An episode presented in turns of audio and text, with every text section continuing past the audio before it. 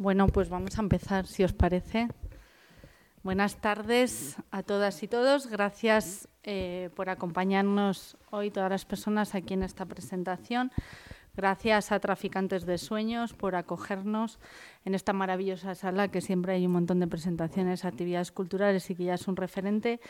Mi nombre es Cristina Mateos y voy a ser la presentadora, moderadora y organizadora un poco del acto. Eh, como creo, creo que todas las personas que estamos aquí, eh, yo soy, me voy a presentar brevemente, soy un poco híbrida, soy trabajadora social y socióloga y doctora en periodismo y actualmente trabajo como profesora eh, asociada en la Facultad de Periodismo de la Universidad Complutense de Madrid, donde imparto entre otras las asignaturas de comunicación y género, comunicación y movimientos sociales, historia del pensamiento político, labor que compagino, como bien sabéis, las profesoras asociadas somos bastante precarias, con eh, trabajos de consultoría social. Bueno, pues es un placer para mí acompañar este acto, este acto y presentar el libro de María Santana Fernández, sevillana, Doctora en filosofía, María ha centrado sus investigaciones en el pensamiento contemporáneo y la estética en relación con los movimientos de vanguardia y la cultura underground, a partir de una reflexión crítica en torno a la sociedad cibernética y el capitalismo en crisis. su trabajo surge como una reivindicación de lo imaginario, lo oculto y lo efímero. Desde finales de los años 90 ha participado en las actividades del Grupo Surrealista de Madrid y otros colectivos y actualmente forma parte de la editorial sevillana Óxido Lento. Eh, le acompaña también Julio Monteverdes, poeta, ensayista, traductor, que hablará de surrealismo, o no sabemos, ya lo veremos, y formó parte eh, del Grupo Surrealista de Madrid, creo que formaste parte, que ya no formas parte, eh, del Grupo Surrealista de Madrid y le damos las gracias también por acompañarnos hoy en este acto. Bueno, esta obra eh, está editada por la Linterna Sorda. hay poco que decir o mucho que decir, pero seguro que poco porque todos los que estamos aquí, todas las que estamos aquí, conocemos esta editorial. Eh, Amiga, una editorial alternativa que este mes de febrero cumple 15 años de existencia, libros muy seleccionados, cuidados eh, de artesanía que llevan adentrándose desde su inicial andadura en los movimientos sociales, la literatura, la música, el cine, el teatro, el arte underground y radical, con un pensamiento radical desde finales eh, que aborda movimientos eh, artísticos, literarios, sociales desde finales del siglo XIX. El editor gráfico de este libro, de Deseo y Alteridad, es Agustín Villalba, que ha realizado un, minucioso trabajo para plasmar las maravillosas imágenes del libro, habrán visto. Y bueno, yo voy a decir un poco del libro porque prefiero, creo que estamos aquí para escuchar a María ¿no? y también a Julio, que sabe mucho de surrealismo. Yo simplemente decir algunas cuestiones emocionales ¿no? que, eh, y de reflexión que me ha aportado el libro. Respecto al libro me gustaría decir que escribí a Ana Muiña em, después de leerlo, de estarlo leyendo una noche en la intimidad de mi cama, eso es importante, ¿no? Y me levanté, la verdad, con la cabeza volada por los textos, la indagación documental, las imágenes, por el ansia y el rigor reivindicativo de María. Eh, la verdad que me también, ¿no? por todo su trabajo de documentación. Su libro además me evocó muchísima música, musicalidad, no, no lo sé por qué, me evocó muchísima música. Y si tuviera que destacar algo del libro, destacaría la parte de Única Zur, y cómo recupera, cómo María recupera su obra y sus aportaciones desde una mirada despatologizada y despatologizante. ¿no? Cuando yo leí Primavera Sombría era un adolescente, tenía como 18 años, marcó mi vida, también mis angustias vitales. Seguí leyendo sobre Única y siempre me sorprendió lo brillante que era, pero el empeño de reducirla a la locura desde una clara misoginia. Gracias, María, por sacar a la luz el deseo radical especialmente de mujeres que hicieron de sus vidas un arte para subvertir la cotidianidad, la palabra, lo visual, como son algunas de las que recorres en tu libro, Única Azul, Leonor Fini, María, Marí eh, conocida como Toyen, y gracias por componer ese libro que has hecho con aportaciones además de Irigaray, de Cristeva, de Balder, de Sotán, de Preciado y otras que nos enseñaron a desear, a habitar el cuerpo, a experimentar el cuerpo y utilizar el cuerpo como un lugar eh, también de enunciación y también de revolución. Eh, esa revolución, ¿no? la del deseo y el sexo, que sigue siendo hoy la gran revolución pendiente, especialmente para nosotras las mujeres. Así es que yo he hablado de lo mío, que sobre todo es lo que soy especialista en género y feminismo, y, pero el libro es mucho más amplio y mucho más profundo y seguramente Julio os tiene que contar mucho más, así es que le doy paso. Muchas gracias.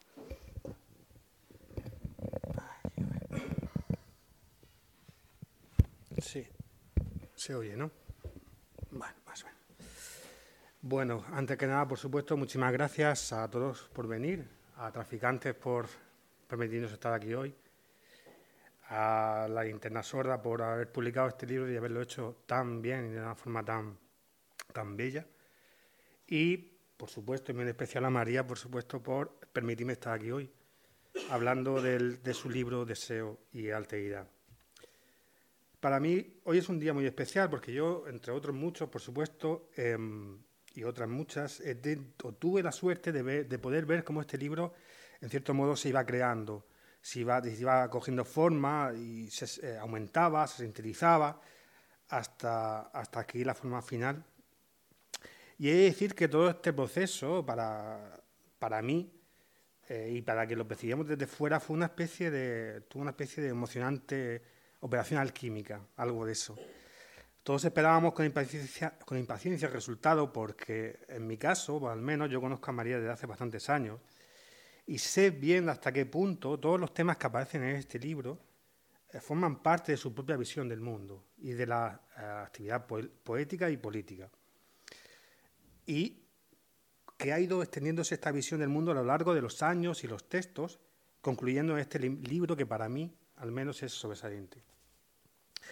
Pero además porque todos sabemos que hay libros que eh, se mezclan con la propia existencia del autor, en los que cada palabra quizá podía dar cuenta de ciertos aspectos de su vida mucho mejor que muchos de los eventos cotidianos que se supone que la forman. Libros que son, en cierto modo, no ya eh, eh, una parte del autor, sino en realidad el autor mismo de otra forma. Eh, creo que sin duda este es uno de esos libros. Pero hay mucho más, por supuesto, si no, pues no estaríamos aquí. El libro, que como ya se, eh, como, ya se ha comentado, se titula Deseo y Alteridad, lleva un subtítulo, a mi juicio, muy ilustrativo y muy acertado, que es el erotismo como forma de resistencia. Deseo y erotismo, pues, eh, como ejes, como las dos puntas del compás sobre el que sabe todo el esfuerzo poético de este libro bajo, el que la vida se despliega. No es ningún secreto que es precisamente en el espacio del deseo donde hoy se juega la gran partida, que es en esa intersección donde se decide nuestro futuro. Siempre ha sido así, solo que en este momento histórico el capitalismo ha logrado la, parece haber logrado la comprensión plena de que es interviniendo en las dinámicas del deseo como puede dominar las relaciones. Esto es, que es lo mismo que decir dominar el todo y ha conseguido mejorar y perfeccionar las herramientas adecuadas para ejercer este dominio. Por su parte, el erotismo, aunque parece que a veces se nos olvida con demasiada facilidad, no es un estadio anterior a la pornografía, es decir, una pornografía no culminada. En realidad es justo lo contrario de la pornografía. Pues si a diferencia de la pornografía el erotismo no se dirige a los hechos eh, de forma apresurada, no es porque no pueda o no quiera, es porque en el rodeo que se complace en tomar, el ser humano encuentra un placer añadido que refuerza su sentido y que paradójicamente sirve para manejar, para acomodar esa energía desbordada hacia un objetivo sin restarle un ápice de su poder transformador.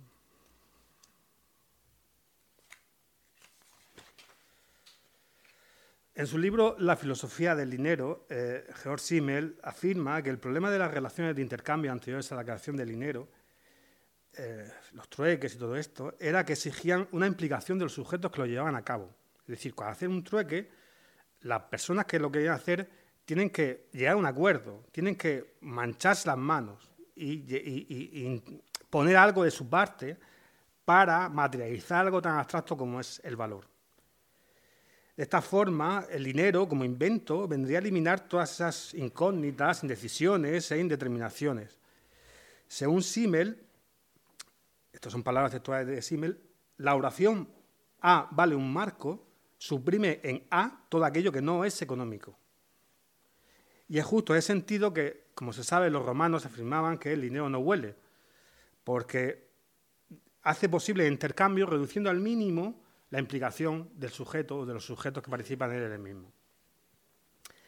Simmel añade aquí que este invento del dinero eh, supuso, otorgó al, al, ser humano, al individuo y al grupo una gran libertad de acción y que, porque al reducir el, protocolo de cada, de cada intercambio hizo que todo fuera más rápido, más sencillo y que y facilitó el progreso social, etc. Lo que pasa es que, evidentemente, no hay que ser ningún marxista muy ortodoxo para darse cuenta de que esta libertad de la que habla eh, es también acumulable. Y en la misma medida en que es, es acumulable el propio dinero. Es decir, cuanto más dinero se tiene, mayor libertad. Y puesto que la acumulación de un recurso limitado provoca la desigualdad, la libertad que otorga el dinero, la libertad que otorga el dinero no va a parar a la sociedad o a la cultura, sino al dueño del dinero. Comento todo esto porque, en mi opinión, sirve en, gran medida para entender algo importante acerca de la situación actual. Y es que desde hace ya mucho tiempo, pero con especial, eh, con especial velocidad de crucero, en las últimas dos décadas o dos décadas y media, el capitalismo ha erigido el dinero de manera incontestable como única forma o, como única medida para todas las relaciones sociales.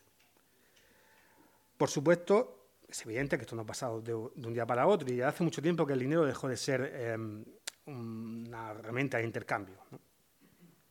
Pero hasta hace muy poco, por ejemplo, los individuos tenían cierta autonomía para, por ejemplo, en el caso más, más evidente, en las relaciones interpersonales, las percepciones con las personas amadas o las personas eh, familiares o amigos, eh, tenía cierta autonomía para, para, podía conducirse por ahí, cuando hoy eh, la técnica ha permitido al capitalismo también mediatizar todas esas relaciones que en gran parte hoy también pasan por el, por el capitalismo, como digo, a través de la técnica. por lo tanto, se ha convertido el intercambio económico en el único modelo de relación posible y el individuo le parece por completo lógico replicar todos y cada uno de los ámbitos de esta relación con el mundo, que entenderá como la única posibilidad válida, percibiendo todas las demás, como incompletas, defectuosas y finalmente imposibles. Esto incluye, por supuesto, y de forma muy especial, la relación con el cuerpo, el propio cuerpo y el cuerpo de los demás, y su más alta expresión de comportamiento que es el erotismo. La sustitución eh, de todo vínculo por el vínculo económico ha creado un escenario en el que el cuerpo, obligado a adaptarse a él si quiere acceder de alguna forma a la realidad, pierde su sentido, ya que, como muy bien describe María, eh, describe María en el libro, al no, poder, entrar en relación libre con otros cuerpos, tiende poco a, poco a poco a evaporarse. Sin embargo, es evidente que el individuo sigue existiendo y de hecho lo único que existe, un individuo casi sin cuerpo material, pero que de forma paradójica existe como imagen de ese mismo cuerpo que ya solo se manifestará como lo real cuando llegue la enfermedad, eventualidad antes de la que entrará en colapso. Tal y como hemos podido comprobar en nuestras propias carnes durante la última crisis sanitaria del COVID-19 y su paroxismo de pureza, su fobia a cualquier contacto real entre los cuerpos, que en cierto modo fue también la respuesta psicótica de un sistema que ya no sabe cómo enfrentarse a nada sin la mediación del dinero.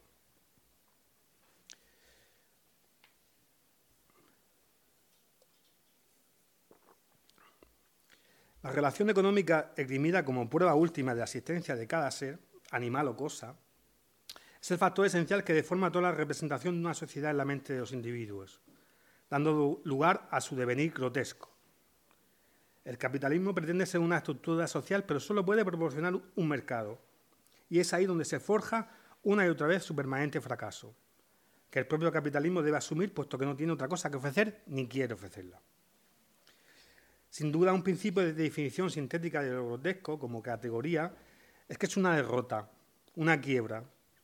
Lo grotesco es un proceso, un devenir, en el que el sujeto pierde la unidad y los elementos que lo componen permanecen unidos, pero tan solo para proclamar el fracaso del conjunto. Es por ello decimos que la estética capitalista fracasa y persiste, y por ello grotesca.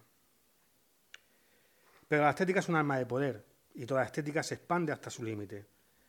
Es así como en un intento de encontrar nuevos espacios susceptibles de ser vaciados y rellenados, con dinámicas capitalistas, el devenir grotesco llegó al cuerpo. Y una vez ahí se propuso eh, intervenir en él, pero no para ocultarlo, como quizá hicieron otros sistemas antes que él, sino para convertirlo en una mercancía. A partir de ese momento y hasta hoy se forjará ese cuerpo que, como hemos comentado antes, ya no significará nada, sino que se limitará a comunicar, a pasar un mensaje que no le pertenece y que ni siquiera se tomará la molestia de entender. Ese cuerpo adaptado a las necesidades de la economía, dispuesto a ser formateado una y otra vez, y que de tan luminoso perderá su presencia en el mundo, atravesado como imagen, apéndice del individuo, añadido problemático que no se dejará someter, pero el que hay que disciplinar. Ese cuerpo, el cuerpo grotesco. Y el reino de este cuerpo grotesco, el lugar en el que parece sentirse de una vez y por todas como en casa, es la pornografía tal y como se ha expandido y es consumida de forma masiva en Internet. El cuerpo grotesco parece haber sido configurado punto por punto para ella y alcanzar su apoteosis como cuerpo de luz en un vídeo de ocho minutos de YouPorn. Solo a través de la pornografía el cuerpo grotesco alcanza su grado cero de realidad. Y es por ello que su presencia constante en todas las demás redes sociales no es más que un umbral, un momento previo a su definitiva inclusión en ese límite de lo real que es para él la red pornográfica. Se materialice en, esta finalmente o no. Tal y como afirma de forma implacable María en el libro, ya no es otro cuerpo con el que me encuentro, sino un espectador. Decía el primer Lyotard, el Lyotard de Socialismo y Barbarie, que el deseo no es objeto de saber ni de poder. Y esto es así porque el deseo no se puede enajenar en su, naturaleza, muy anterior, por supuesto, al capitalismo, pero sí en su dirección, en el camino de su cumplimiento. Es ahí donde aparece el, el deseo alienado de nuestros días, siempre diferido a la mercancía, y a través de ella al ámbito del intercambio económico. Pero también, porque podemos, pero también donde podemos vislumbrar la posibilidad real de recuperar ese núcleo en llamas que lo configura. Así, frente al panorama desolador, lo que propone el libro de María Santana es una búsqueda y recuperación de ciertas claves que permitirían la reapropiación de ese deseo alienado, a través de la mirada concreta de ciertos autores que establecieron una relación significativa con el dominio deseante del ser humano, vehiculado a través del erotismo como práctica de liberación. No nos engañemos, el deseo nunca ha sido fácil de gestionar, siempre ha sido el primer escalón de todos los problemas, pero es también la única salida, la base de cualquier esfuerzo liberador que aspire a algo más que asegurar el cumplimiento de las necesidades materiales, lo cual es mucho, por supuesto, pero no todo. Huir del deseo, intentar tomarlo, clausurarlo, cancelarlo o imponerle una ideología es inútil, ya que siempre encontrará nuevas formas de manifestarse y no siempre para mejor. En su libro Psicología de masa del fascismo, del fascismo Wilhelm Reich ya demostró hasta qué punto el ascenso del fascismo en los años 30 estuvo relacionado con las políticas de destrucción y redirección ideológica del deseo sexual. La historia es de sobra conocida y ya sabemos hasta qué punto se está repitiendo en nuestros días. Por eso es tan valioso este libro, porque nos muestra una serie de intentos de enfrentarse cara a cara con esa dimensión problemática del deseo a través del acto de sumergirse en él. No retroceder ante él, ni combatirlo, sino atravesarlo de parte a parte para llegar al otro lado. En palabras de la propia María, la única forma de frenar este proceso es adentrarnos en lo real y la alteridad, ser capaces de meternos en ese lío al que se refería Levinas. En otra página de este libro, María se pregunta también qué valor puede tener este ejercicio de transgresión en una sociedad como la nuestra, que reifica de forma tan brutal todo placer y deseo para sus propios fines. Para responder a esta pregunta bastará con observar, por ejemplo, las bellísimas páginas dedicadas al pintor y escultor Belmer y su relación con la poeta Única Azul. En ellas, entre otras cosas, María afirma que la obra de Belmer nos lleva a la incomodidad. Y creo que es así, en verdad. Creo que cualquiera que diga que la obra de Belmer lo deja indiferente o siquiera que no le plantea ningún problema, no está diciendo la verdad o trata de desviar nuestra atención. Porque ante ella no sabemos muy bien cómo reaccionar ni situarnos. Pero el caso es que tampoco esta conmoción es del todo desconocida para nosotros. Porque esto es también precisamente, exactamente, lo mismo que nos ocurre cuando intentamos observar nuestro propio deseo desde fuera.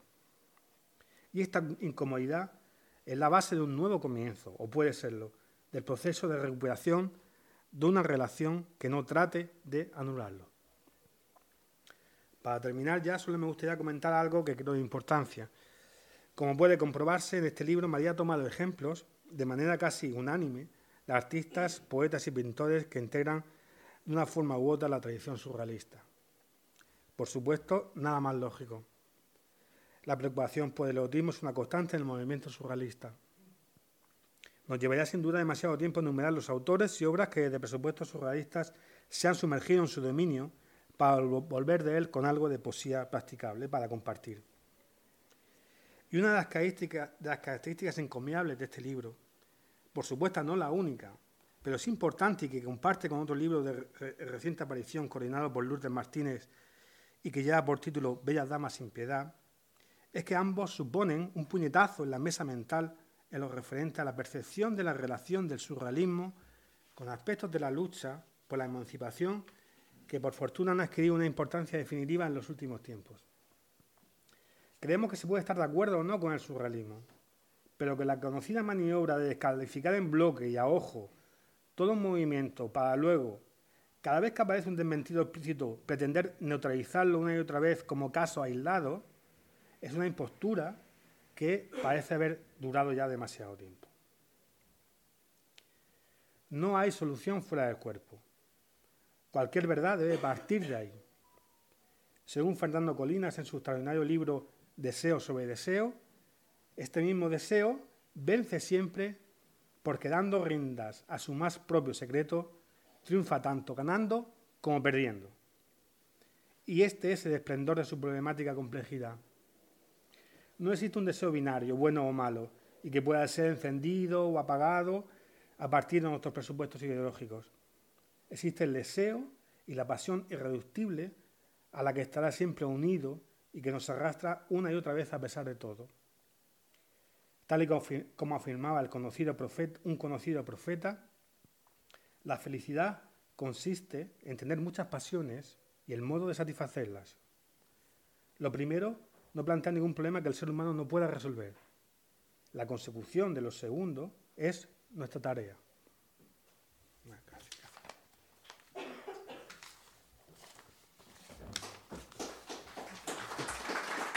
María,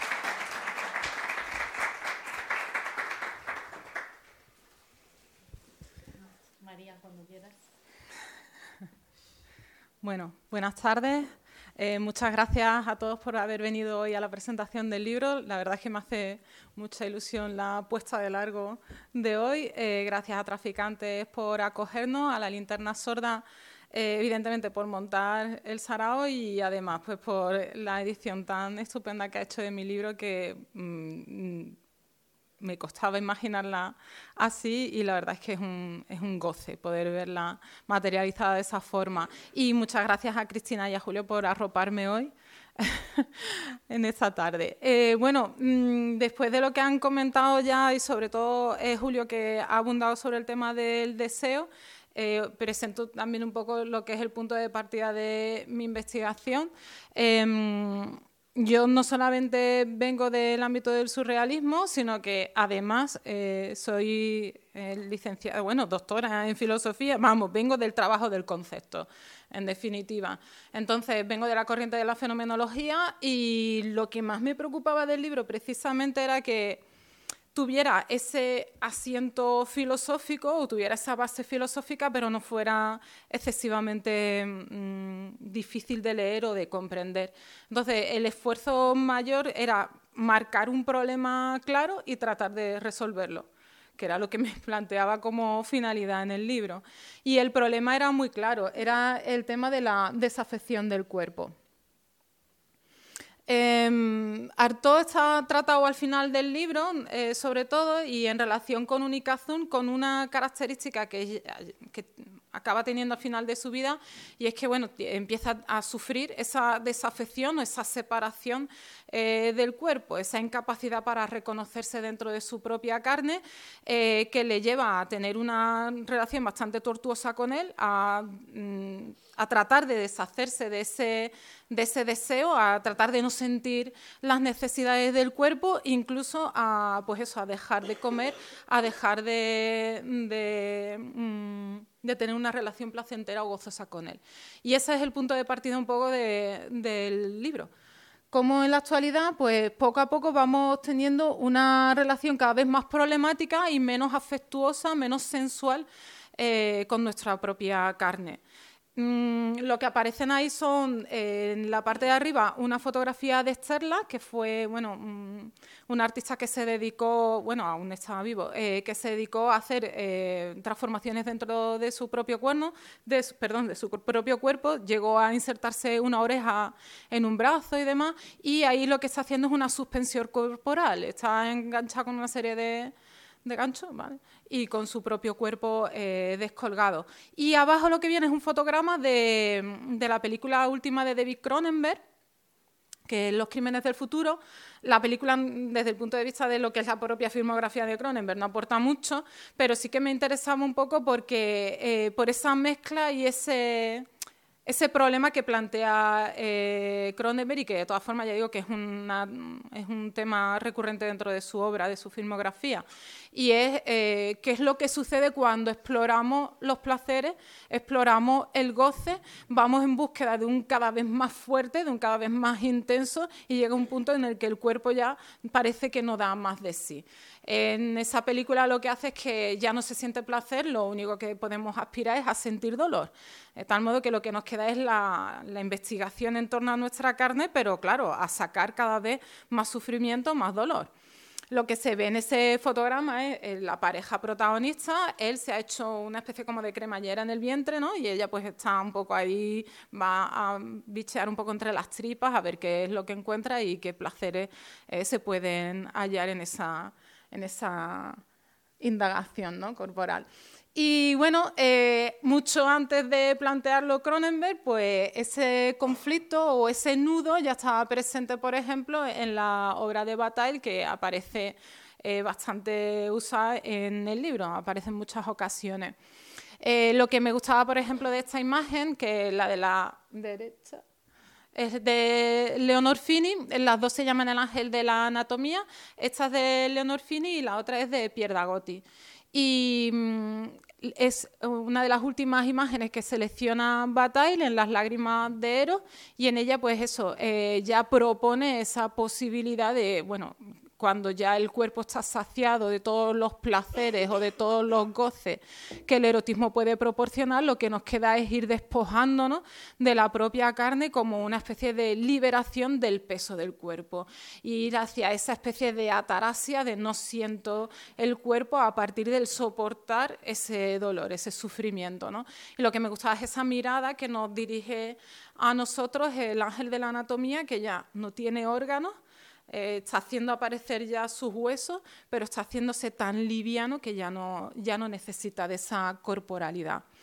Y el punto de partida era algo tan cotidiano eh, de mi pensamiento como era mi práctica, mi práctica docente. Soy profesora de secundaria, eh, llevo 15 años dando clases y al principio, cuando empezaron a aparecer todo el tema de, la, de las prácticas autolíticas, de autolesiones de los chavales y demás, pues al principio nos resultaban súper desconcertantes y chocantes. No sabíamos qué hacer los maestros y, por supuesto, las familias estaban muy descolocadas. No entendíamos por qué los críos pues empezaban, eso, de vez en cuando pues te venía uno con con los cortes o que se había hecho quemaduras o que se pellizcaba, los trastornos de la alimentación, ahora esta chica tiene que ir al baño eh, acompañada. Era todo un entorno de violencia autodirigida que yo mm, no entendía, me desconcertaba mucho. Yo entendía que siempre habíamos entendido que la adolescencia era el despertar sexual y era el momento de la exploración y tal. Y ahora de pronto, en lugar de buscar ese reconocimiento del deseo del propio cuerpo y en ese diálogo con la alteridad, con el otro, con los compañeros, ese juego ¿no? que se da en la adolescencia, estos chicos, en lugar de, estar integrados de manera placentera en eso, estaban justo al contrario. Estaban mm, separándose y sacándose de esa dinámica. Entonces, a partir de ahí empecé a plantearme, a darle vueltas al tema y vi cómo era una...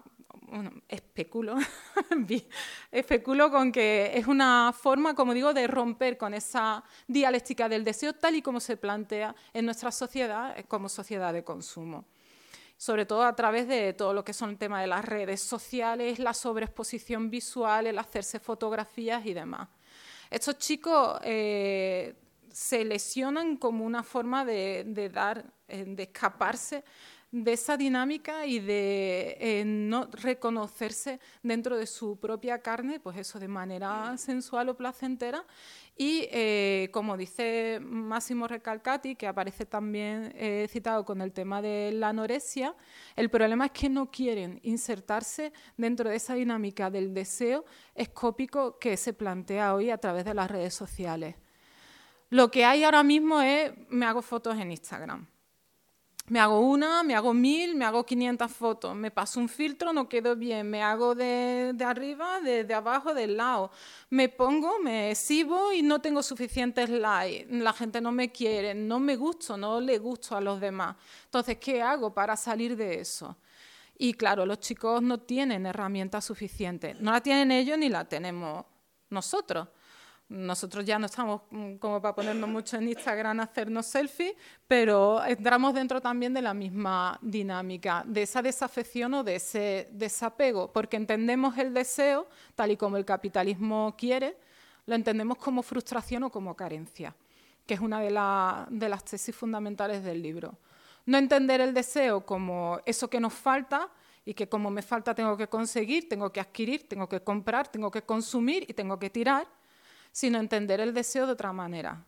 Un deseo como eh, enriquecedor, como productivo, como, em, como una forma de compartir, de darnos a los demás como exterioridad, como infiltrarnos en la realidad y como recuperaba eh, Julio ante eh, la cita, como un enredo, un lío, un complicarnos la vida y siempre complicarnos la vida con el otro, con la alteridad dejar ya de tanto de objeto de deseo, quiero coger ese objeto de deseo, quiero alcanzarlo y ofrecernos más y enredarnos en ese contacto con los demás.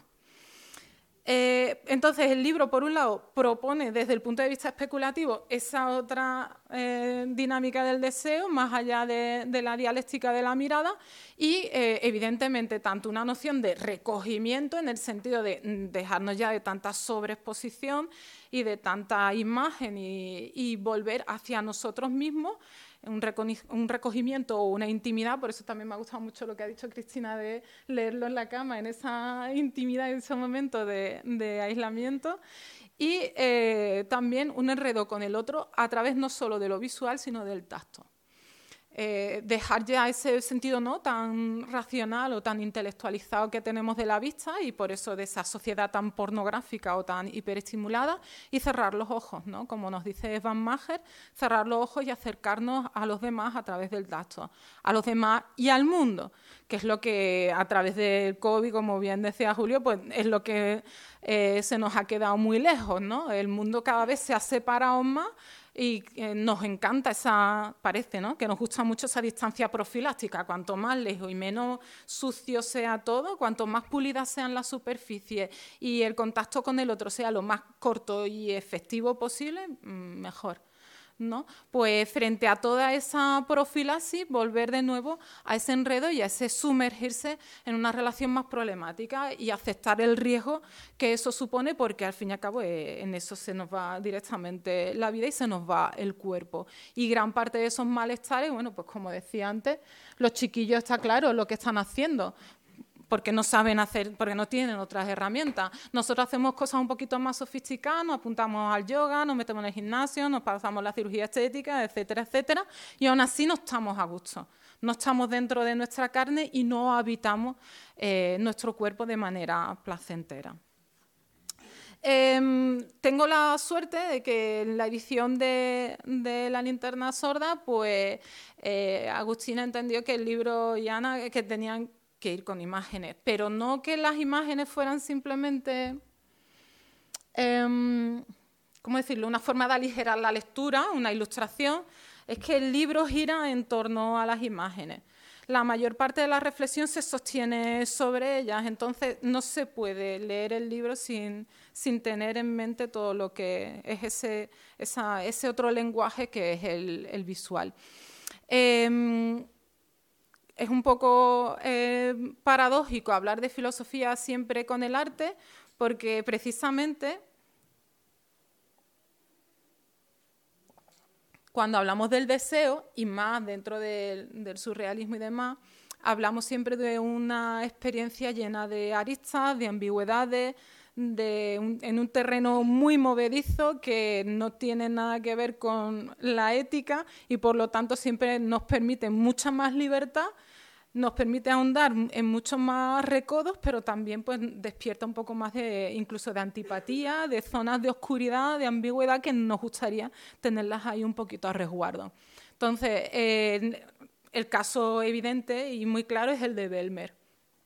Cada uno de, las imágenes de los, de los artistas lo que me permite es precisamente intentar tanto desentrañar un poquito mejor eh, todas estas ideas que he ido comentando de cómo vivimos hoy en día el cuerpo, como también intentar solucionarlo a partir de sus experiencias que siempre son eh, sumamente arriesgadas. Como digo, en el caso eh, de Belmer, la muñeca nos acerca a una visión bastante perversa, pero yo la pongo a dialogar su obra con el pensamiento de Sartre cosa que desde el punto de vista del surrealismo es una blasfemia, porque Sartre, eh, hecho pestes del surrealismo, decía que era un idealismo, que aquello no tenía consistencia ninguna y no... Pero bueno, como la solución de Sartre no me acaba de convencer, pues enredo una cosa con la otra y me permito hacer una especulación, pues eso, sobre la dialéctica de la mirada. Porque la idea es que en la actualidad, a partir del capitalismo, se entiende en esa dialéctica o en esa dinámica del deseo, se entiende que la mirada convierte al otro en un objeto, que era lo que nos decía Sartre. Claro, lo que sentimos nosotros es como el otro nos mira, como el otro nos objetualiza y nos, convierte en una cosa, una cosa consumible. Y nosotros lo que intentamos siempre es eh, mirar antes, o sea, convertir a, la persona que nos ve también en cosas. Entonces, eh, lo que nos plantea eh, Belmer en este caso, o si colocamos dentro de esa dinámica a la muñeca, lo que vemos es cómo todo esto se rompe. Se rompe porque eh, la mirada es sumamente perversa e incómoda. Lo que nos da Belmer es una criatura absolutamente frágil, en una posición de subordinación, vulnerable, ahí arrumbada y además en la que no tenemos muy claro si lo que aparece es eh, una niña, una mujer y si realmente es humano o no. Es una muñeca, es obviamente una muñeca. Esta es la imagen de la portada del libro, pero en otro sentido. Y nosotros vemos eso y decimos, bueno, es un material, ¿no? Mira, pues se, la, las ha ingeniado bien, ¿no? Es, una representación. Pero lo que nos perturba o lo que nos molesta es reconocer la alteridad eh, ese sujeto que pueda estar presente dentro de esa muñeca y es lo que nos desagrada. ¿Qué clase de espectador soy cuando eh, estoy contemplando esa muñeca ahí arrumbada sin más? Eh, Sartre dice que la única forma de romper esa incomodidad es acercarnos. En el momento en el que rompemos la distancia y tenemos cerca al amante, es cuando mm, ya no hay forma de verlo, o sea, lo vemos siempre que está lejos. Y dice, en el momento en el que nos acercamos, dice, en el momento en el que pasamos nuestra mano por el cuerpo del amante, en ese momento notamos cómo la libertad se cuaja en la caricia. Entonces, la libertad es la trascendencia, el espíritu, como queramos llamarlo, ¿vale? El infinito. Entonces, es en ese momento cuando ese infinito o esa libertad se nos, se nos muestra de manera evidente y de pronto eso que era simplemente el objeto de deseo y yo estaba aspirando a tenerlo lo antes posible para satisfacer ese deseo, de pronto nos desborda, nos excede y es mucho más de lo que esperábamos. Y es un lío, es un enredo. Y de pronto no era eso lo que queríamos ni a lo que veníamos. Pero bueno, era el riesgo que teníamos en esa relación. Entonces Sartre nos dice, venga, la única forma de, romper la dinámica es acercarnos y reconocer esa libertad en el otro y dejarnos envolver por ese, por ese lío. Y Belmer va un poquito más, más allá y empieza a plantearse una posibilidad que es que la niña, esa muñeca, de pronto, eh, digamos que reconozca un poco qué es lo que hay en ella que le llama tanto la atención al espectador, por qué ella es un objeto de deseo. Y a partir de ahí, Belmer empieza a hacer toda una indagación, o sea, permite que, que las chicas vayan abriendo su propio cuerpo, su carne y vayan un poco toqueteando por ahí y viendo qué es lo que hay. Primero por esa idea de si en la carne hay esa trascendencia o ese alma, dónde está el corazón y dónde están los sentimientos. Que no lo hay, que solo hay carne. Y luego por esa idea que va a ir avanzando poco a poco en todos los dibujos de Belmer, que es la presencia de la alteridad dentro de la propia niña. El deseo del hombre no solo está dentro, sino es el propio cuerpo del hombre el que se encuentra dentro. Y entonces ella, hoy diríamos, dentro de la terminología que, está tan de moda, que ella se empodera, descubre pues, su capital erótico y devuelve la mirada al espectador. Entonces, el problema de, de, esa dialéctica que ahora se ha invertido es que la situación resulta incluso más perturbadora en el sentido de que es mucho más perversa. La niña reconoce la presencia del cuerpo del hombre dentro de ella y al final lo que tenemos es una adolescente de cuya vagina emerge eh, el falo y además no solamente es el, cuerpo del hombre el que está dentro, sino que ella nos mira directamente evidenciando lo perverso de toda la escena como digo, no es, un apartado muy cómodo, pero bueno, me permitía ver un poco eso, cómo, cómo funciona otra posibilidad en esa dinámica del deseo. Eh, Molinier es mucho más, iba a decir divertido, es mucho más chocante. Eh, al fin y al cabo juega sobre todo eh, con su propio cuerpo, entonces nos quita un, poquito del malestar. Eh, la obra de Molinier eh, está tratada en el libro eh, para ver un poco el tema mm, de, cómo romper con todas las leyes, todas las normas. voy a explicar un poquito de su biografía porque es bastante curiosa. Molinier, por cierto, casi todo casi todos los artistas que cito en el libro no solo son surrealistas, sino que dentro del surrealismo, digamos que son los menos conocidos. En el caso de Molinier hay muy poquito editado en español porque bueno, se han hecho contadas eh, exposiciones, entonces no se conoce mucho. Y mm, como digo, este hombre pues, se dedicaba a ser pintor de brocha gorda, había em, seguido el, trabajo del padre y cuando llegó a los 50 años, pues mm, decidió que rompía con todo. Em, él era un pintor de estos de domingo, ¿no? Tenía su grupito de amigos allí eh, con el que mm, hacía sus exposiciones y demás. Y eh, tuvo la suerte de que uno de sus cuadros, pues lo prohibieron en una exhibición porque consideraron que era blasfemo entre que mezclaba el tema religioso con el tema eh, erótico, pues dijeron ni de broma. eh, claro, él súper eh, feliz del acontecimiento, pues se pone en contacto con Bretón y le muestra un poco, le manda fotografías de su obra, eh, fotografías del mismo y demás, y, y Bretón evidentemente le alienta a que siga con esa exploración y Molinier abandona su trabajo, se consagra a hacerse fotografía y a, dibujar, pintar, escribir eh, y demás, y a formar de su propio cuerpo el chamán, que lo llamaba. Entonces empieza a jugar con su propio cuerpo a partir de mm, desde eso, desde el, travestismo, eh, en aquella época había que comprarse las cosas, había que pedirlas, encargarle y demás. Él tenía pues un 45 un 45 me parece mucho pie, ¿no? Porque no era muy grande. estaba pensando. Digo, yo le he dicho muy ligera esto. Sí, ¿no? Claro, entonces el problema que tenía es que encargaba los zapatos, los zapatos bien, pero no tenían el suficiente tacón. Entonces, de todas formas, aunque le llegara el zapato de tacón, pues tenía que ponerle tacón. Luego se dedicaba a hacer también eh, todo el tema de juguetes sexuales y demás. Yo supongo que se ganaría también un dinerillo con esas cosas. Y, y todo lo que va a hacer es, como digo, moldear su cuerpo para hacer eh, que se muestre, que parezca ese chamán es tan bello, quiere ser tan bello como una mujer, es la expresión. Entonces juega todo el rato a esa impostura. Él mismo cuando cuenta su vida y trata de hacer una especie como de... De reconstrucción psicoanalítica de por qué ha llegado hasta esa situación a partir de sus lecturas de Freud y demás, pues fabula y cuenta mm, auténticas mentiras de tal modo que, mm, en fin, ahora mismo ya se empieza a saber más o menos deslindar un poco la parte de ficción absoluta y la parte real. Pero bueno, era, le gustaba mucho el engaño y le gustaba mucho también esa, esa actitud transgresora.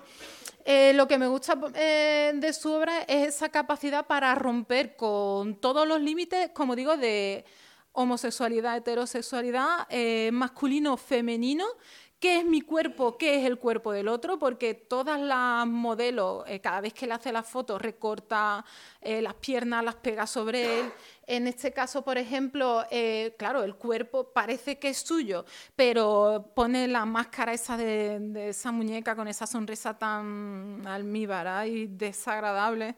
Eh, entonces, toda esa, como digo, toda esa ficción, toda esa impostura es lo que más me gustaba. Y además, como conecta también con toda la idea del selfie, actuar, toda la, capacidad para exhibirnos eh, frente a la cámara sin pudor ninguna. La obra de, de Molinier, además, eh, se hace casi toda en su casa, entonces siempre vamos a reconocer los mismos espacios. El biombo, el sillón va a aparecer en muchísimas fotografías, tanto suyas como de sus modelos. Entonces aquí está otra vez el biombo y el sillón. Y aquí aparece su cuerpo duplicado también con la máscara.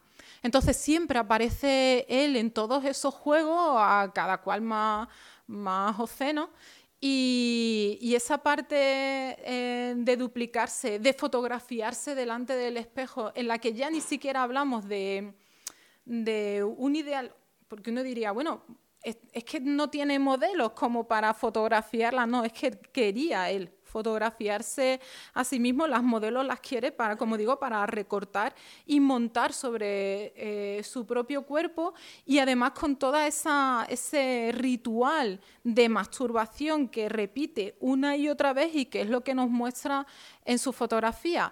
Eh, era tan escandaloso y tan, y tan transgresor que cuando llegó mayo del 68 eh, y se enteró de lo que estaba pasando y demás, pues él decidió eh, hacer una especie de tarjeta de presentación en la que se veía a sí mismo eh, practicándose una felación.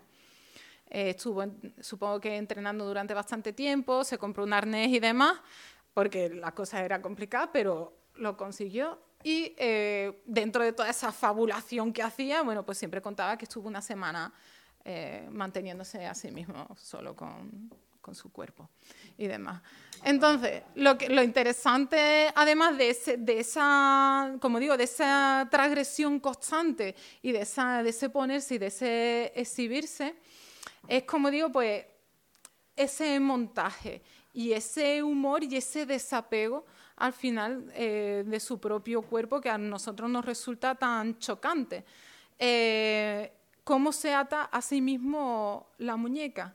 cómo en ese ritual supuestamente de castigo sadomasoquista eh, es él el que está esclavizándose a sí mismo, igual que es él el que está sodomizándose a sí mismo y exhibiéndose y fotografiándose. Y mientras tanto no quiere evidentemente ninguna compasión, no quiere ser aceptado, no quiere ser, entre comillas, normal. Lo que quiere es ese juego de provocación y ahí es donde viene también Cristeva con el tema de, la perversión. Lo que hace es, intentar eh, revolvernos a nosotros con esa risa, ¿no? esa sonrisa que no se sabe muy bien a quién a quién va dirigida, pero probablemente eso, a toda esa ideología, a toda esa mente burguesa que, podría escandalizarse con todas esas cosas que, que él hace. Eh, luego la parte de Zoom no voy a abundar mucho. Eh,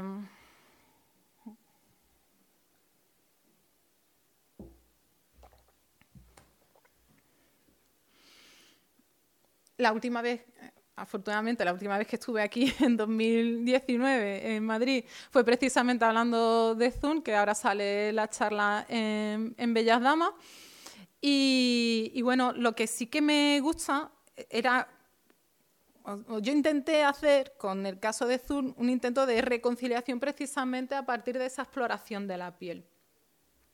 Me gustan mucho los dibujos eh, de Zun por esa, por esa capacidad para, para ser eróticos desde una sensualidad muy femenina y es como si fuera desde la piel, desde la superficie y desde la capacidad táctil hacia los órganos, ¿no? Como va marcando las zonas erógenas y esa profundidad o esa posibilidad y además ese ofrecimiento y esa voluptuosidad eh, que es como mm, productiva, porque se ve como el cuerpo de ella, que, es lo que se encuentra sobre todo al principio en el centro de las imágenes, el cuerpo de ella es el que da a luz un montón siempre de criaturas mágicas y de, y de plantas y de una vida así como muy, eh, muy vibrante. Eh, Unicazun fue compañera eh, de Belmer, eh, a partir de esa relación, como ella se dedica eh, no al arte porque ya estaba pintando y de hecho ya estaba escribiendo, pero sí empieza a explorar todo el tema de los dibujos automáticos, que es lo que más conocido de ella.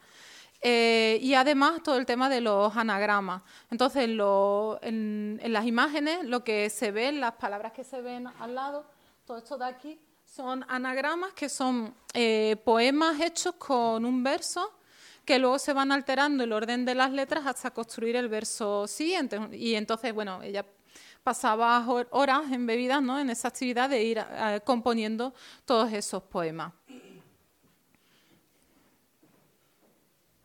En el caso de, de Zun, eh, lo que hago en el libro es reconstruir un poco cómo desde esa exploración erótica, esa exploración de la piel y del cuerpo, poco a poco va ganando terreno eh, el otro, pero no un otro, una alteridad en un sentido armonioso del término, sino ese otro como el hombre jazmín.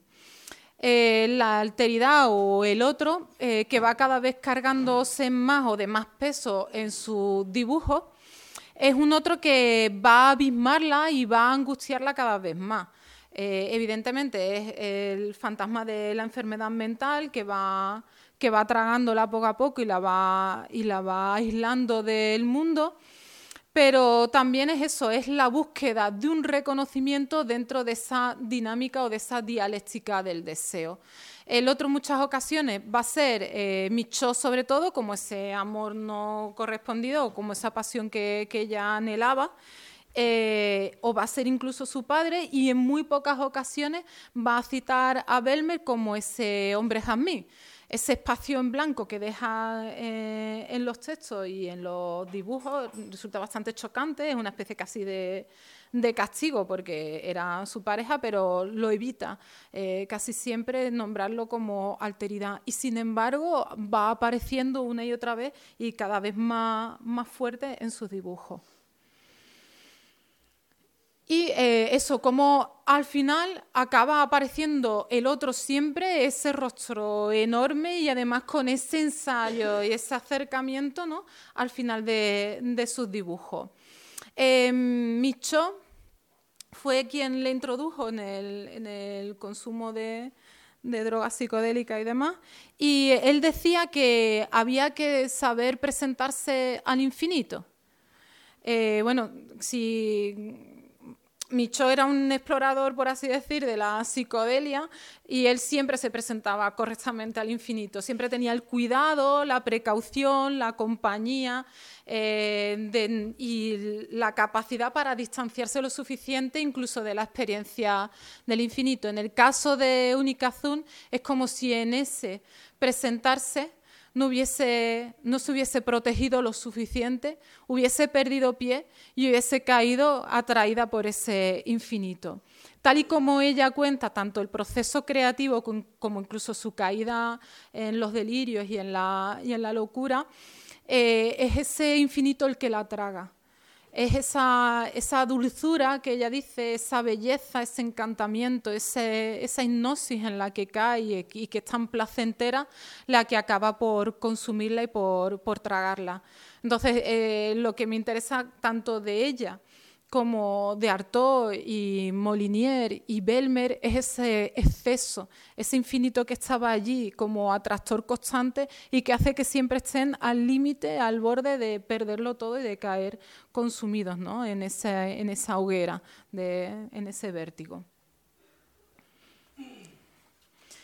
Y ya por terminar el repaso del libro, Quería terminar con, la obra de Stefan Blanquet. Stefan Blanquet mm, no se puede considerar surrealista, de lo que viene es del ámbito underground, del cómic, eh, y últimamente sí que está teniendo un poquito más de aceptación su obra y de repercusión eh, internacional, pero bueno, sigue siendo un, dibujante underground. Y lo que me interesaba de él es cómo, cómo hacerlo ahora cómo plantearse el tema de la sexualidad o del erotismo en la actualidad en una sociedad de sobreexposición y de pornografía al alcance de la mano cotidianamente, cómo vivir más, cómo experimentar ese exceso, ese vértigo ese infinito, lo lejos que se nos queda precisamente cuando ya no sabemos qué hacer en la gran orgía eh, en la que se supone que vivimos, ¿no? Cuando ya todo está permitido, cuando todo el mundo está con esas investigaciones tan lúdicas y tan extenuantes del poliamor y, y demás, ¿no? Y sin embargo sigue sin ser suficiente como agotar el cuerpo. Entonces, Blanquet siempre está con esas amalgamas corporales, ¿no? De esas carnes que no se sabe dónde empieza un seso, acaba el otro, y esos enredos en los que ya no se sabe si es, si es un cuerpo, o el, si es el mío o no es el mío. ¿No? Eh, y, entonces me interesaba mucho por esa sensación que nos traga hoy y que nos angustia mucho de esto no es suficiente, mi vida no es suficiente, tengo que ir a por más. En esa reivindicación precisamente del tacto que yo hago, pues eh, precisamente lo que hace eh, Blanquet es exponernos toda esa, todo ese límite y toda esa parte más grotesca incluso de, la pornografía.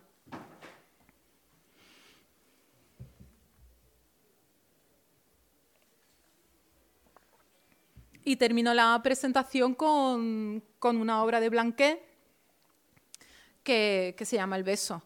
Eh, lo que me gusta es eh, que es un tapiz, no es un dibujo, entonces, eh, si os fijáis, se ve, la, se ve un poquito la textura del, terciopelo. Entonces, cuando está expuesto, dan ganas de acariciarlo, de acercarse y toquetear un poco el tapiz. Él investiga un poco con todos los formatos, no se queda solo en el dibujo, hace cerámica y está con el tema de los tapices y tiene, esa, ¿no? tiene ese plus sensorial ahí que nos permite mm, notar esa, esa voluptuosidad y esa caricia. Eh, lo que vemos ahí pues, es una especie de escena apocalíptica. No sabemos muy bien qué es lo que ha sucedido, pero es como si, como si ya no hubiera sol, ¿no? Es de noche, es un bosque y mm, hay dos rostros que parecen humanos y una especie como de babosas que entran por detrás ¿no? de esos rostros y que se enredan, se enlazan en ese beso. El beso o cualquier beso es el primer acto de intimidad que tenemos con el otro. Eh, es el acto más íntimo en el que además cerramos los ojos ¿no? y nos abandonamos y nos olvidamos de quiénes somos y exploramos y nos acercamos y nos ofrecemos al otro a pesar del riesgo que supone ese primer contacto. Y ahí están, ¿no? Ellos con esas dos criaturas que imitan ese gesto humano, ese gesto tan tierno, tan voluptuoso, eh, con los ojos cerrados y esperando a ver qué es lo que, lo que surge de eso, ¿no? Lo que surge de esos cuerpos que se han arriesgado a entrar en contacto. pues muchas gracias.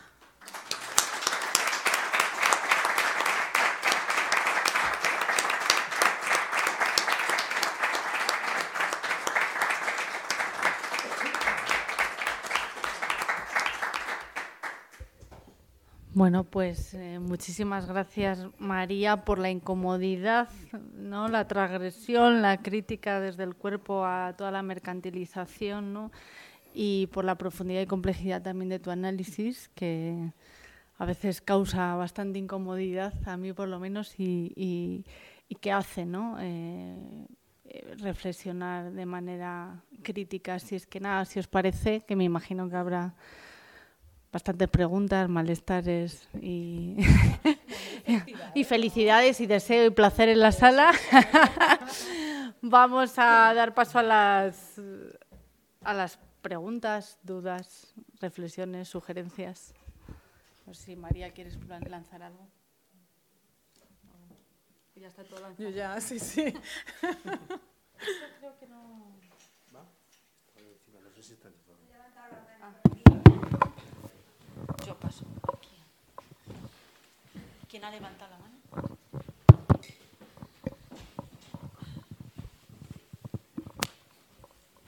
Eh, gracias. Mm, has mencionado el tema del, poliamor en la sociedad actual y me gustaría conocer un poco más em, si, como opinión personal, como autora, si lo ves más como un fenómeno Em, que radica de todo esto que nos has contado o si efectivamente, mm, bueno, si me puedes hablar un poco más, ¿no? De, como autora del tema. Bueno, yo en poliamor no soy experta, así ya te lo digo. Eh, sí, yo considero que es un síntoma, no en el sentido negativo per se. O sea, eh, me parece estupendo que se exploren otras posibilidades. De hecho, siempre ha existido ¿no? el tema de de las parejas que se mezclaban, separaban y demás. No, no creo que sea algo excesivamente innovador. Lo que sí me parece que hay y más dentro de nuestra generación a la que yo pertenezco, cierta preocupación por ahora toca. ¿no? Dentro de la exploración, dentro de las posibilidades que tengo, esto es lo que hay que hacer. Eh, pero simplemente, pero ya digo, igual que el yoga, igual que los tatuajes, igual que otras muchas exploraciones en las que buscamos todas esas carencias, ¿no? Buscamos colmar todos esos apetitos y en, esa, en ese deseo malentendido como esto no lo he hecho todavía, habrá que probarlo porque hay mucha gente que le va bien. ¿No? que, puede que te vaya estupendamente puede que sea un absoluto desastre. Entonces, claro, es que depende, entonces no hago en absoluto un juicio moral, sino simplemente pues que dentro de lo que es esa desafección o ese proceso de, búsqueda del sentido al fin y al cabo, porque también nos encontramos en eso, ¿no? Es una de, de las que se nos ofrece hoy en día. Aunque eso, parece que toca. no es como el tema de los tatuajes, es que todo el mundo tiene que tenerlo, ¿no? Eso. Gracias.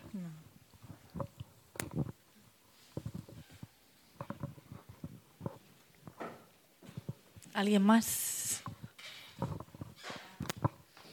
Hola. Eh, bueno, enhorabuena.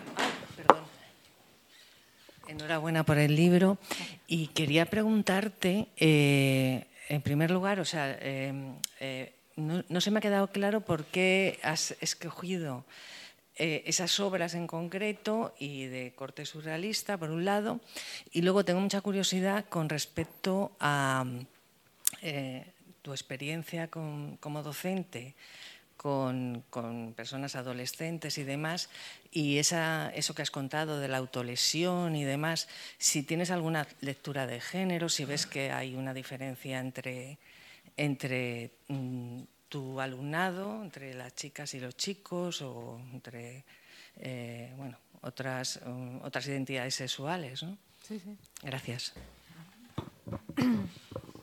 Pues mm, cuando hice, digamos, la parte de análisis o la parte más crítica, esa, por decirlo de manera mm, grosera, de esa violencia inherente al sistema que se vuelve contra nuestros cuerpos, eh, una vez llegué a todo ese diagnóstico, la parte, digamos, sociológica me quedaba muy pobre. No, me quedaba como muy áspera y no me permitía salida todo lo que es el pensamiento crítico, la mayor parte de las veces acaba dentro del catastrofismo, ya no del pesimismo, sino que te deja un poco sin salida. Y claro, evidentemente acudí al surrealismo intentando explorar eh, esa salida. Lo que pasa es que, mm, como el problema era fastidioso, pues me fui hacia experiencias extremas también, en muchos casos, es decir, mm, marginales eh, y problemáticas porque además em, el pensamiento filosófico en muchas ocasiones tiende a caer en ese moralismo y claro, eh, yo no quería simplificar los problemas ni caer en dogmatismo a la hora de, buscar esas soluciones. Entonces, claro, eh, las imágenes me permiten jugar mucho con la ambigüedad, me dan mucha más rienda suelta en ese sentido, especulativo, sin, sin pillarme los dedos en una lectura más pragmática, social o política. Y en lo que es la práctica docente, eh, sí es obvio, las chicas se autolesionan más que los chicos, igual que hay, la anorexia es un, la anorexia y la bulimia son desarrollos femeninos, o sea, son formas de canalizar la angustia propiamente femenina. Aún así hay muchos chicos. Y sí, en el tema de, la identidad de género también se encuentran muchísimos casos. Vamos, yo creo que es muy fácil comprender por qué en, ese no reconocimiento del cuerpo, ya no solo de mi cuerpo, sino de, cómo los demás juzgan ese cuerpo, valoran ese cuerpo y, lo consideran deseable. Al fin y al cabo todos queremos ser bellos y deseados por los demás y el sentir que tu cuerpo no encaja y no es el, el deseable es lo que les angustia. Y el dolor es una práctica muy exaltadora para ellos el momento en el que se hacen daño ya no sienten ni, el dolor existencial, ni la angustia, ni el miedo. Y de pronto solo son ese, ese punto ¿no? donde se concentran y del que son capaces de despegarse. Y además se, se, complementa con un ritual de exhibición, es esto de mira lo que, lo que estoy haciendo. ¿no? Eh, y muchos de ellos lo meten en las redes sociales y lo comparten y lo, y lo exhiben eso como, como una prueba de... Y en muchos casos, yo vamos, creo que no es excesivamente grave en la mayor parte de las ocasiones, no estoy banalizándolo, sino que es casi como un ritual de ingreso en otro subgrupo. Es decir, yo no pertenezco a la corriente masiva, yo no soy como los demás, porque de hecho no me reconozco en la gran masa de, pues eso, de la chica popular del instituto o el chico y demás, yo pertenezco al otro grupo, al que se ha salido de esa dinámica. Entonces, para muchos de ellos también es, un, es una dinámica de ingreso en el otro, yo estoy en la otra corriente. Entonces, para muchos, pues eso ya está con el tema de, mm, del manga, de la música alternativa, de tal, y entra dentro de, de determinado perfil mm, porque es eso, es una forma de, separarse de esa dinámica eh, pornográfica de las redes sociales en las que ellos no están a gusto. No.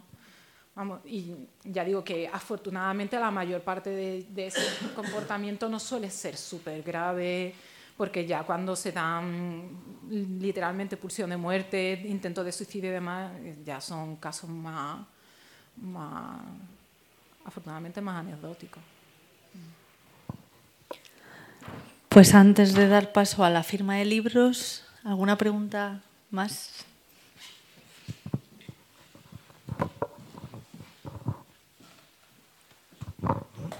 Hola, ¿qué tal? Eh, muchas gracias, eh, me ha encantado. Eh, que no sé muy bien cómo va a hacer la pregunta. Quería saber de qué manera el, el arte erótico, podemos llamarlo así, este que has mostrado o el que pueda estar yo haciendo ahora mismo, pierde su poder al ser mercantilizado, al tener un precio, al entrar el dinero en contacto, al que me paguen por, por hacerlo, por publicarlo, por lo que sea. Sí. La obra original. O sea, que pierde de esa capacidad subversiva y sagrada que se pierde al entrar en contacto con, el, con la basura del dinero. Hombre, yo creo que la obra en sí, diríamos el objeto, ¿no? No pierde. Ya es como cada uno lo gestione personalmente, ¿no? Cómo se sienta uno cuando hace una cosa así. Ya ese tema ya es más difícil de gestionar. La obra en sí no pierde. Ojalá no tuviéramos que, ¿no? Que, que vender los libros y que... Pero claro, yo vengo de Sevilla y... y eso implica un gasto, te quiero contar. Aro, aro. Sí, sí. Mm, hombre. Eh, sí, sí, sí.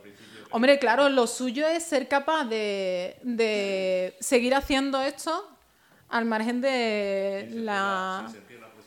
Aro. No, yo hago lo que, lo que quiero, ¿no? Yo muestro lo que quiero mostrar, luego ya lo que salga, ojalá, ¿no? Y así no tengo que seguir trabajando. Pero yo creo que la mayor parte vamos a tener que seguir trabajando. Nos queda otra.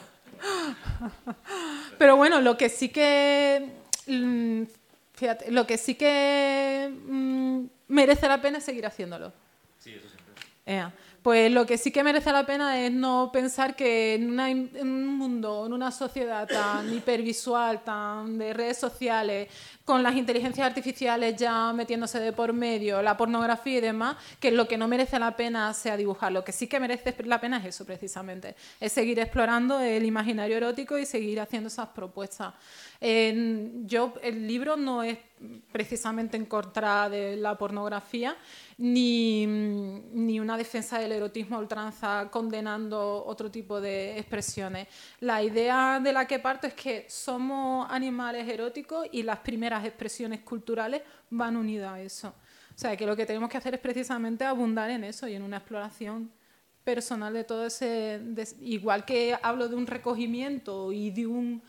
Eh, de una intimidad y de un contacto físico y no puramente pornográfico, pues igual de una exploración eh, personal, al margen ya de qué vamos a hacer luego con lo que salga de esa exploración, que, que tampoco podemos controlarlo. Igual eso, empezamos a cotizarnos mucho, mucho, ¿no? Pero es importante lo que hagas después con ello, claro. Sí, sí, pero igual eso nos, somos tan cotizados que al final nos acusan de habernos vendido al sistema y eso, pero... Bueno, sí, más o menos era eso lo que quería decir simplemente. Sí, si se perdía algo de eso. ¿Alguna pregunta más, Dud? Aunque sea brevemente, me gustaría que desarrollaras un poco esa crítica que tú haces desde a los filósofos, a lo de la maternidad, ¿sabes? Como el contacto, el tacto, ¿no? Esa propuesta que tú haces desde el tacto como eh, sentido básico y profundo a la vez, ¿no? Y primordial haces una crítica siempre es de los filósofos y pensadores que dejan a un lado, por ejemplo, la experiencia de la maternidad como algo, yo que sé, hasta pragmático, ¿no? ocurre y ya está. En fin, por si quieres decirnos algo sobre eso. Tú quieres que me meta con Heidegger, ¿no? Efectivamente. De tirón, vamos. Sí, no, sí, es verdad que en el libro, cuando hablo de, de Irigaray, y incluso de Lu Andrea Fonsalome, eh, planteó como eso, como todo el existencialismo, a partir de Heidegger sobre todo y demás, plantea al ser humano como ¿no? arrojado al mundo en estado de yesto, ahí perdido en mitad de la nada. Sí, y, que es un pensamiento súper masculino en el sentido de mm, como si no hubiesen tenido ni madre ni nada, los hubiesen parido y lo hubiesen dejado en mitad del desierto ahí a la criatura solita y llorando. Entonces, no, pero, eh, pero lo digo, o sea, así suena súper gracioso, pero es verdad. O sea, nada más que a un hombre se le puede ocurrir que está arrojado, en lugar de parido, él no ha sido parido, él ha sido arrojado al mundo. Entonces, eh, niega, evidente, es otra forma más de, machismo, ¿no? de misoginia, porque niega el papel de nuestra madre. Eh, desde la gestación, ¿no? con esa generosidad que, dice Irigaray, de, de, la placenta, del alimentar, del gestar, y luego con toda la crianza, el, el, niño, la criatura sale, pero lo primero que hace es cogerla. O sea, a ese niño no lo... Vamos, que se lo digan a una... Vamos, si además es así, es como, dame, sí, pero dame, como lo, pero sí es cierto, ¿no? Y a partir de ahí, eh, evidentemente, si uno es capaz de negar a su propia madre en el, en el origen de, de, sí mismo, en su, el papel que ha jugado en su propia existencia, a partir de ahí se niega todo lo demás.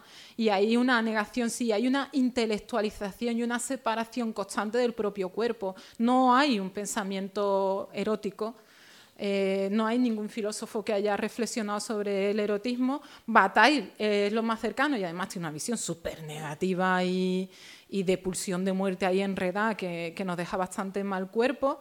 Pero Sartre igual es súper moralista y el tacto es sí, pero pero tampoco mucho. O sea, hacía una separación constante de, lo que es su pensamiento intelectual, que es lo que realmente vale, y su experiencia corporal, que es como, bueno, ahora me dedico, ¿no? Me, sumerjo en los placeres. ¿No? Sí. ya me he metido con Jaime. Esto se está animando. ¿Alguna pregunta más?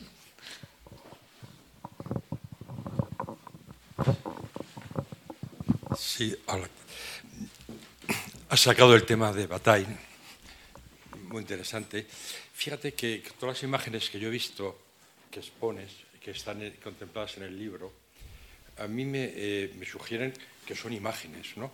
Como sociedad que vivimos mediatizados por la imagen, quizás no entramos en, el, en el recodo exacto de lo que representa el deseo, es decir, la trascendencia del mismo. Me preocupa, fíjate, es curioso, que todos estos artistas que tú propones, te expones, mm, me acuerdo de un libro de Bataille, que no sé si lo has leído, que es Gilles de Rais, sobre Barbazul, que es nada menos que era el teniente supremo de Juana de Arco y que es, eh, evidentemente es, condenado por haber eh, asesinado a parece que varios miles de niños que los torturaba, los poseía, los violaba ¿no? sistemáticamente y los destripaba, es decir, eh, en un rito totalmente brutal. Y curiosamente esta era la mano derecha de Juana de Arco, curiosamente, ¿no? Era, es muy interesante. Bataille, a mí me parece que es un pensador eh, absolutamente imprescindible y trata, yo creo que es ya lo que voy, que trata el deseo como algo muy oscuro y digamos que es una fuerza motriz, como auténtico motor de la humanidad.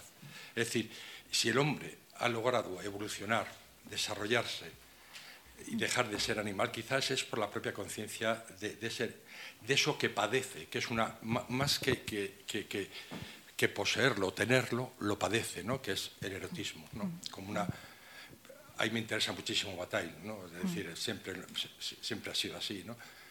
Entonces, has, hablado de Lágrimas de Eros, de, su último libro. ¿no?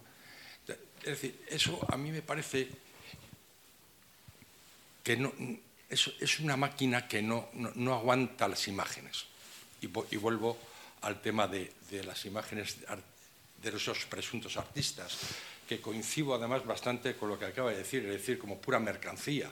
Es decir, me resulta difícil entender ese lado oscuro y exponerlo, digamos, hasta inclusive por el propio surrealismo, que a mí me parece que es un movimiento bastante, eh, eh, vamos a decir, moralista. Hay que recordar cómo era Bretón, es decir, Bretón eh, ponía, marchamos, es decir, ponía sellos a las obras surrealistas, es decir, hasta llega a decir, Tenerife es la ciudad surrealista y lo firma, ¿no? Es decir, es un hombre bastante formalista, vamos a llamarlo, ¿no? quiero decir con eso que a mí me interesa más la historia del, erotismo como un concepto, como motor de la humanidad. ¿no? Nietzsche lo, contempla, lógicamente, así. Me gustaría saber exactamente cómo, hace, cómo, has, cómo has entrado en el tema del erotismo a través de unas imágenes. ¿Cómo, ha sido esa plasmación, de, esa, especie de, salto que haces en tu libro de imágenes a ese concepto que para mí es tan oscuro y tan imposible de determinar, puesto que es, no tiene límites en su violencia y en su esencialidad y en, lo que realmente nos da entidad como ser humano. Ah, bueno, mm, había un bar en Sevilla que se llamaba Giles de Ray y ponía música de black metal. Sí, era muy poco acogedor el sitio, era un estruendo ahí en la Alameda. No sé, ¿tú fuiste a Belmonte también? Oh, era horroroso el sitio.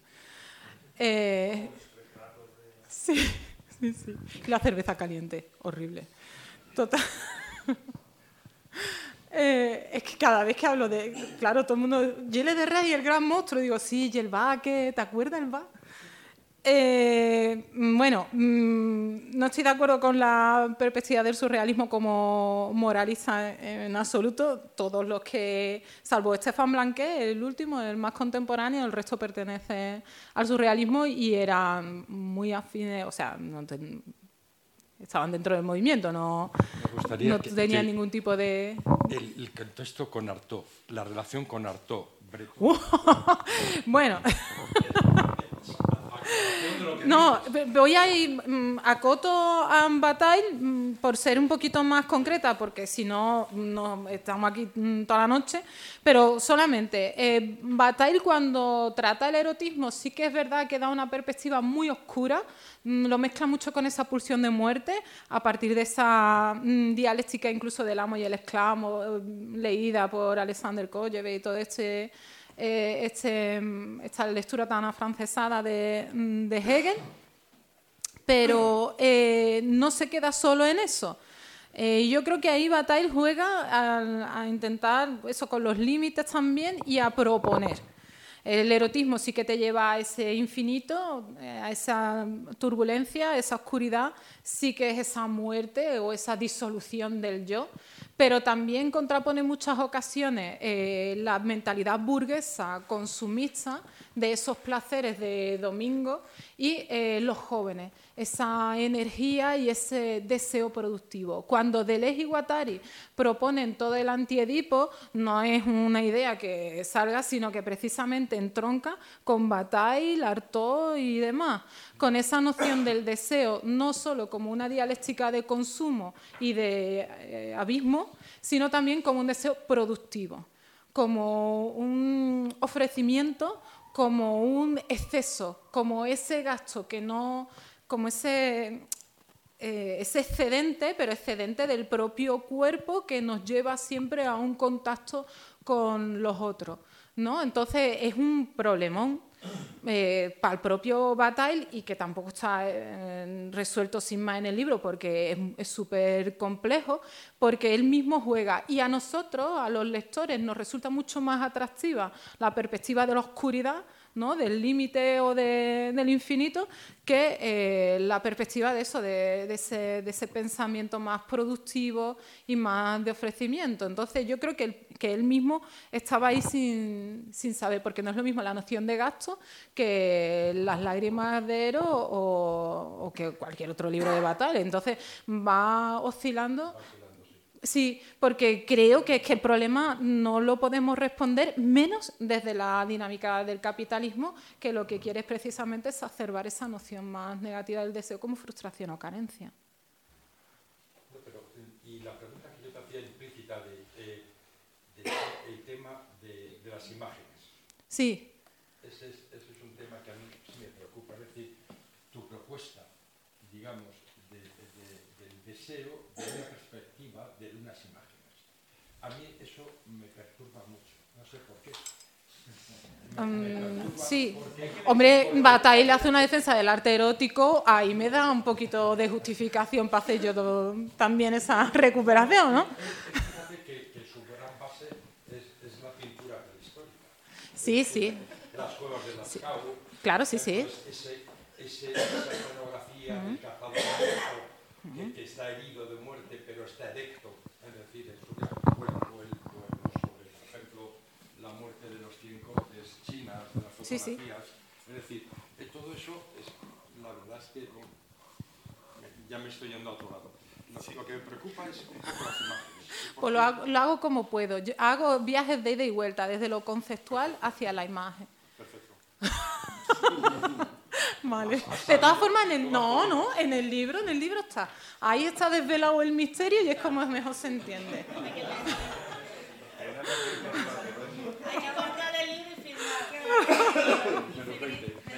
Nada, muy breve. Eh, eh, nada, que bueno, que enhorabuena porque yo venía aquí sobre todo porque soy amiga de Cristina, pero me voy a comprar el libro porque me parece súper interesante y en general me gusta mucho todo lo que edita La Linterna Sorda. Eh, también me parece súper potente lo que has dicho de cómo has hecho el paso desde la filosofía al arte, porque creo que como que, que precisamente hay una cosa como que tiene que ver con esto de la cosificación que has hablado, que como que si eres una disciplina ¿no? y como poder transitar y encima como mujer, eh, pues felicitarte porque me parece una, una, pasada y tengo muchas ganas de leerlo. Y nada, preguntarte simplemente que ahora... Eh, que lo has publicado, que, que, para dónde estás yendo con tu investigación y simplemente ya, eso, gracias. Ya, el libro pesa mucho. Desde, el, claro, lo ha dicho Julio cuando empezaba, eh, hay mucho de mí, es muy incómodo, entonces el, el libro es un, pesa. ¿Con dónde estoy yendo? Todavía no lo tengo muy claro. Sí, eh, voy a intentar ser más optimista en el futuro. Ahora tengo una lucha abierta contra las inteligencias artificiales y demás. Sí, es mi objetivo siguiente. Y ser un poquito más diáfana en, la, en, en las propuestas.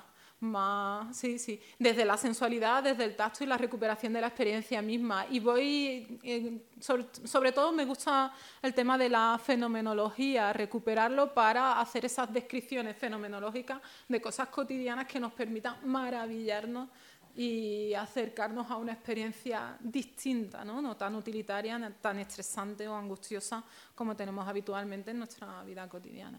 ¿no? Por ahí, pero ¿a dónde llegaré? Eso ya. Gracias. Pues si no hay ninguna pregunta ni reflexión más, pues vamos a pasar a un aplauso y a...